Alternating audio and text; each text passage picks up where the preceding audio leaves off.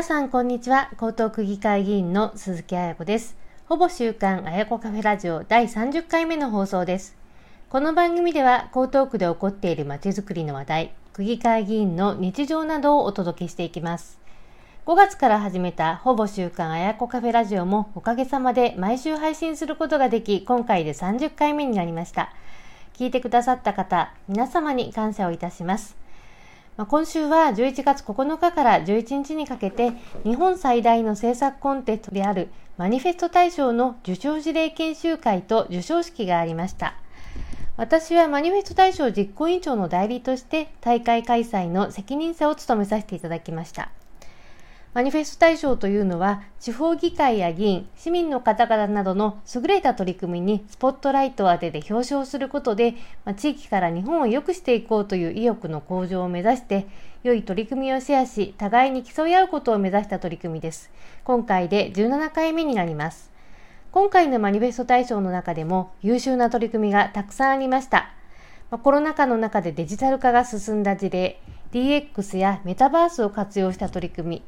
大学生や若い世代が地域のまちづくりに関わった事例、アニメやお笑いを活用して政治の関心を高めた取り組みなどなどたくさんありました。まあ、全国の先進事例を学ぶ中で私の議員活動に取り入れられること、議会で推進していきたいことなども多くありました。マニフェスト大賞は私自身が3期12年議員活動をしていく中で全国の議員の仲間たちの活動に刺激を受けることも多く日々の活動を続けていく原動力にもなっています。引き続き私が目指す政策がより多く江東区で実現できるように頑張っていきたいなと思います。さて、今回のほぼ週刊あやこカフェラジオでは江東区の夢の島公園に新しくできた区立のスケートボードパークについてお話しします。11月15日のオープンに先駆けて完成した施設を区議会議員で視察してきましたので、その経緯、実際の施設の様子やマナー啓発などについてお話をします。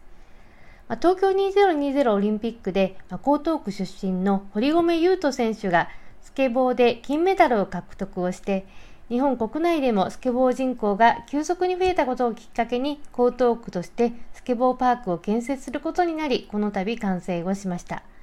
その費用の一部はクラウドファンディングを使って調達されました。まあ、設計は江東区の職員が行っていまして、堀米雄斗選手のお父様で、スケートボーダーである堀米亮太さんなど、スケボー関係者の方々の声も取り入れた、初心者や子供たちに優しい設計になっています。まあ、中級者コースでは、まあ、バンクやレール、コブ、ランプなど様々なセクション、まあ、道具が用意されていて、まあ、そういう工夫をしながら遊ぶことができるようになっています。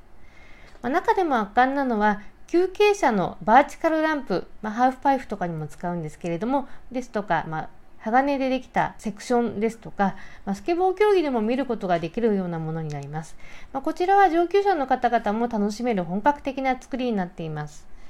ま、スケボーをして、まあ、転んだ時にあのどういうふうになるかということも含めて様々なことが学べて新しいことにも挑戦でき、まあ、スケボーが好きになって上達できるようにというふうな思いがこのスケボーパークには込められています。まあ、施設管理をする際には指定管理者の職員以外にもアルバイトの職員さんまあ、これはスケーターの方なんですけれども置いて安全にも配慮して、まあ、子どもたちが危険なくスケボーができるように工夫をしているというのも堀米選手のお父様の強い意見によるものでした。堀米雄斗選手のお父さんからさまざまな思いを伺ってデモンストレーションを交えながら説明をいただきました。まあ、実際施設にある様々なセクション、まあ、仕掛けの部分を使ってスケボーで滑りを実演しながらお話をしてくださったんですが、まあ、美しい形であの滑走する部分と、ま、スケボーを練習する子どもたちの目線で、まあ、実際にどのような形で練習をしたり、ま、転んだり遊んだりするのか、まあ、転び時はどんな形になるのか、まあ、体のどの部分がぶつかって怪我をしやすいのかとか、まあ、衝撃を抑えるためにどういう構造や素材を使うといいのかなど分かりやすく熱く語っていただきました。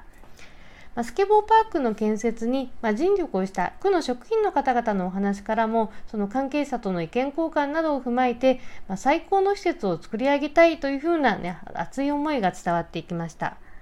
ま、区の職員の方は、まあ、区立公園の設計などに関わることが多いんですけれども、まあ、児童遊園だけではなくて、まあ、スケボーパークという、まあ、これまでとは全く違った施設を作るためにはそのスケートボードというスポーツのことを一から学ぶ必要もあったと思いますし、まあ、本当に大変なことだったと思います。まあ、施設のオリンピックレガシーという意味では、まあ、江東区出身の堀米雄斗選手が、まあ、金メダルを取ったことをきっかけに作られたということだけではなくて施設内にあるベンチはま江東区内辰巳にあるオリンピック水泳競技施設のアクアティクスセンターのものを移設をしてくるなど、まあ、競技場の資材の再活用も行われています。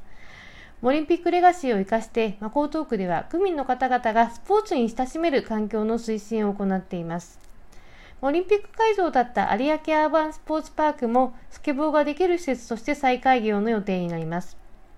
そしてこの江東区立のスケボーパークは、まあ、初心者と中級者に特化した形で誰もが親しめる優しい施設を目指しています。まあ、スケボー人口が増える中で街中のスケボーなどがその住民の苦情になったりとかスケボーのボーダーの方々のマナー向上地域の方から理解をされるということも課題になっています。夢の島公園のスケボー場は、まあ、住宅が建てられない地域で、まあ、周辺に住宅などは一切なく、まあ、地域のトラブルは起こりにくい環境になっているんですけれどもマナー啓発大きな課題になります。夢の島スケボーパーク以外のプッシュ行為、まあ、パーク外をスケボーに乗って走ったりすることなんかはあの禁止をされておりまして、まあ、施設管理者の方々がま声かけを行ったり、まあ、啓発看板とかマナー動画、ホームページなどでの啓発など様々なこうあの対策を講じることにしております。ま、引き続き、ま江東区のスポーツ推進、区民の方々がスケボーなどのアーバンスポーツに理解を示して親しめる環境づくりに私も取り組んでいきたいと思います。ほぼ週刊あやこカフェラジオ第30回目の放送いかがでしたでしょうか、まあ、聞いていただきましてありがとうございました。気に入った方はぜひいいねや番組登録をしていただけると大変嬉しいです。では次回の放送でお会いしましょう。鈴木あやこでした。